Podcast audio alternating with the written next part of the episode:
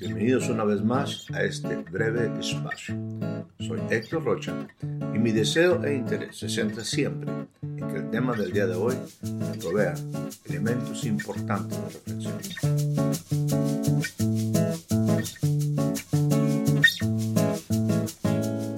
Le doy a usted la más cordial bienvenida a este nuevo breve espacio.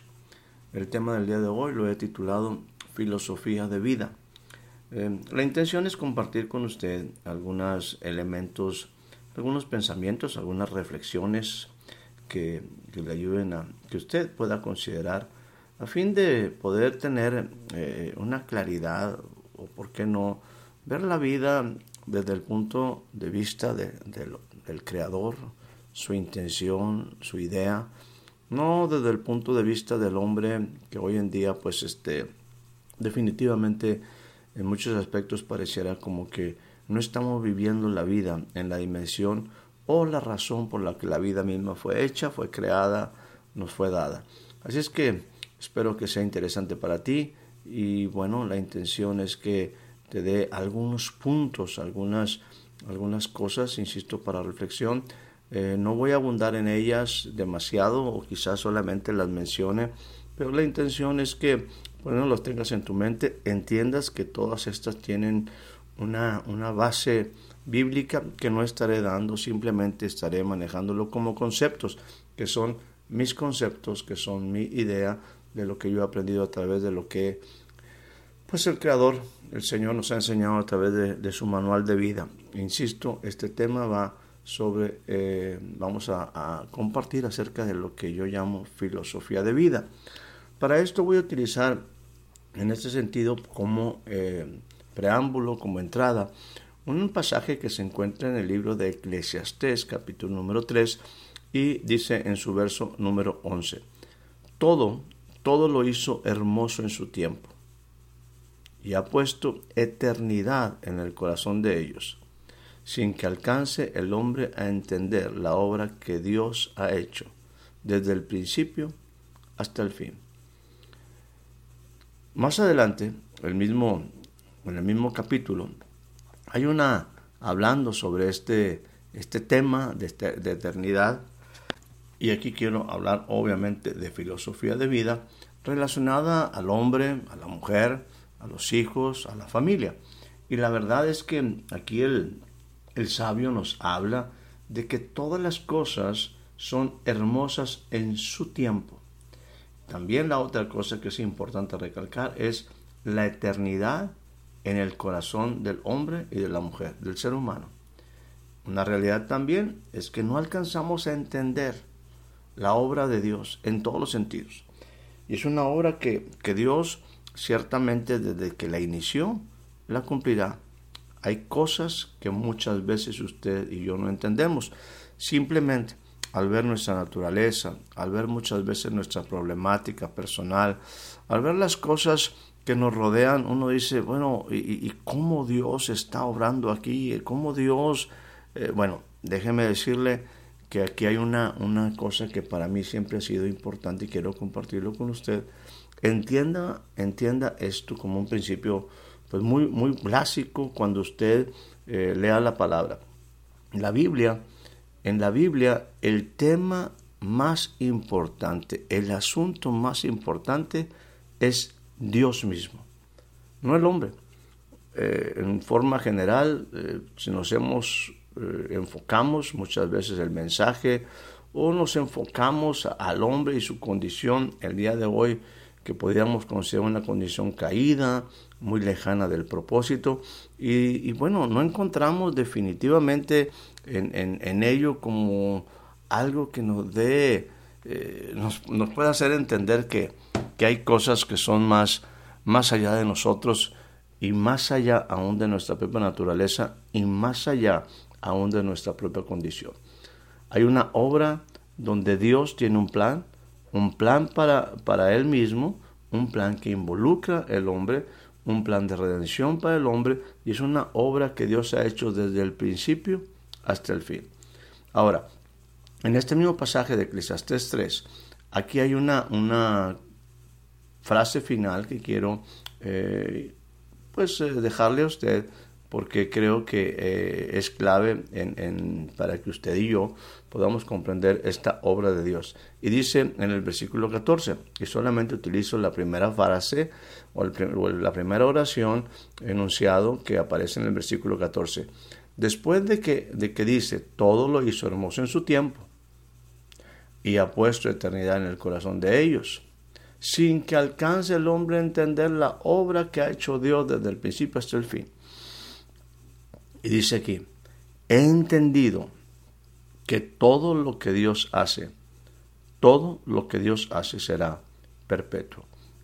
Aquí en principio, déjeme decirle que esa frase, cuando una pareja se une hasta que la muerte los separe, como que queda fuera de lugar, porque lo que Dios pretende es eternidad y perpetuidad.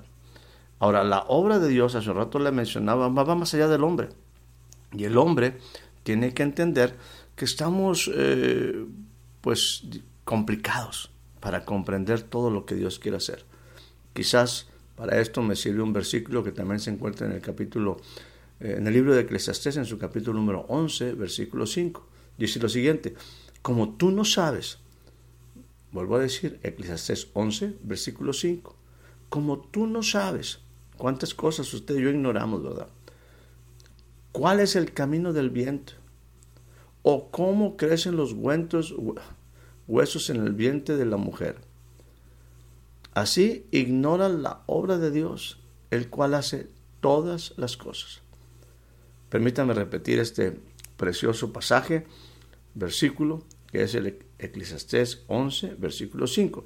Como tú y yo no sabemos cuál es el camino del viento, como tú y yo no sabemos cómo crecen los huesos en el vientre de la mujer encinta, así ignoras la obra de Dios, el cual hace todas las cosas.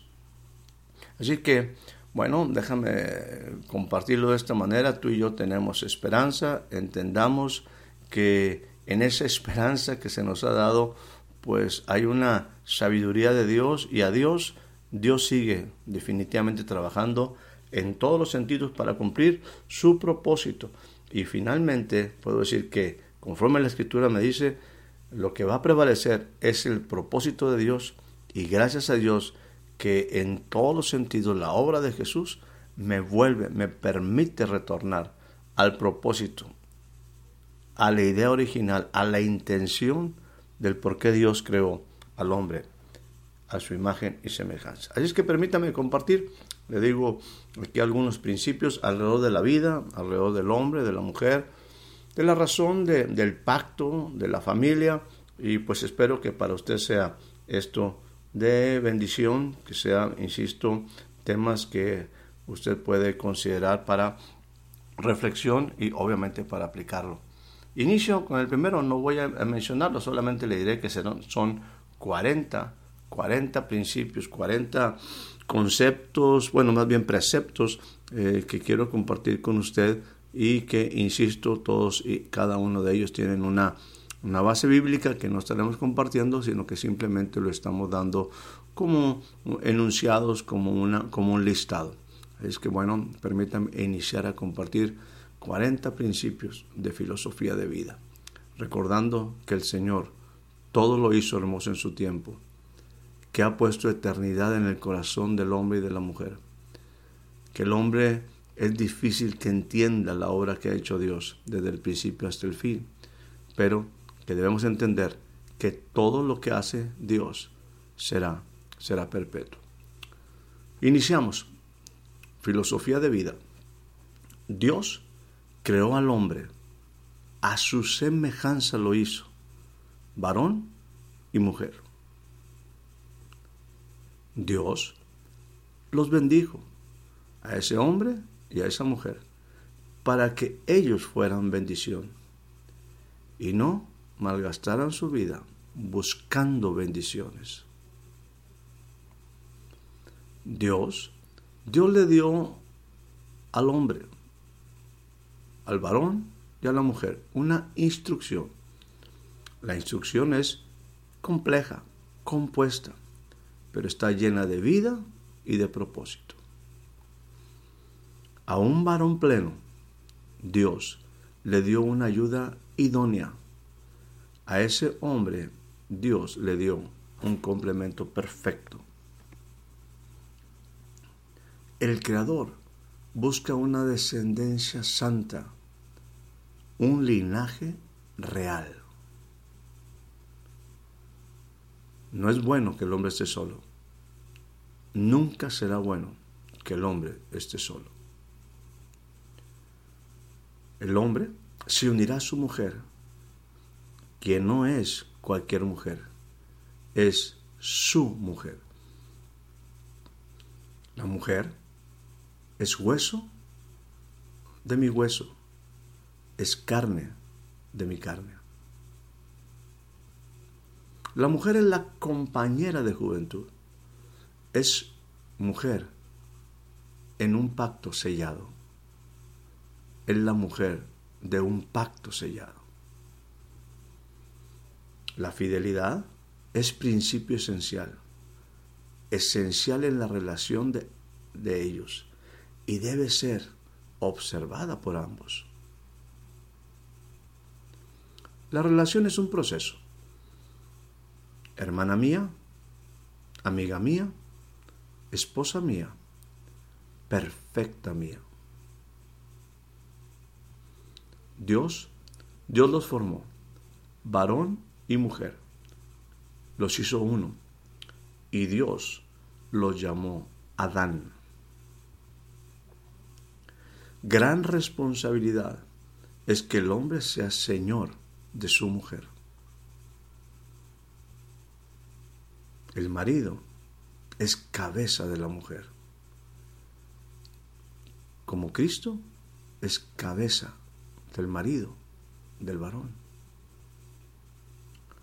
Cuando Dios no reina en casa, Adán y Eva luchan entre sí. El hombre debe ser proveedor, protector y promotor. Herencia del Señor son los hijos, cosa de estima el fruto del vientre. En lugar de tus padres estarán tus hijos, los harás príncipes sobre la tierra. Amarás al Señor tu Dios con todo, con todo tu corazón con toda tu alma, con toda tu mente, con todas tus fuerzas. Estas cosas las enseñarás a tus hijos estando en tu casa. Fidelidad, justicia, verdad y libertad son marco de desarrollo sustentable. Jesús dijo, no he venido a traer paz, sino espada. Una palabra de justicia. La visión para la familia demanda comprensión e inteligencia. Solo los preceptos eternos traerán trascendencia. No se unan en yugo desigual con los infieles. Habrá adversidades que golpearán la casa. Las muchas aguas, sin embargo, no podrán apagar el amor, ni lo ahogarán los ríos. La casa debe fundamentarse sobre la roca. Moisés otorgó carta de divorcio, pero en el principio, en el principio no fue así. El hombre debe amar a su mujer, la mujer debe someterse a su marido. Venga mi amado a su huerto y coma de su dulce fruto. Recordando que un árbol nunca come su propio fruto. El mayor deleite se encuentra en cumplir el propósito. Una relación de pacto va más allá de los sentimientos y de las emociones. Verdadero conocimiento es intimidad con el verdadero. Hay cierta esterilidad que me protege de mis errores. sean tus hijas como plantas crecidas y tus hijas como esquinas labradas. Permita repetir esto. Sean tus hijos como plantas crecidas y tus hijas como esquinas labradas. El propósito es generacional. El hombre dejará a su padre y a su madre. El que haya esposa haya el bien y alcanzará la benevolencia del Señor. La familia. La familia es una institución del cielo, no de los hombres. Por tanto, lo que Dios une, no lo separe el hombre. Recordemos lo siguiente. El Señor todo lo hizo hermoso en su tiempo. Ha puesto eternidad en el corazón de ellos, de los hombres, del hombre, de la mujer, sin que alcance el hombre a entender la obra que ha hecho Dios desde el principio hasta el fin. He entendido, y espero que usted y yo también entendamos, que todo lo que Dios hace, ni siquiera la muerte, ni siquiera la muerte, lo puede separar. Estamos hablando de eternidad, perpetuidad.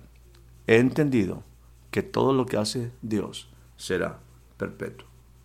Que tenga una excelente día, que tenga una excelente tarde, que tenga una excelente noche.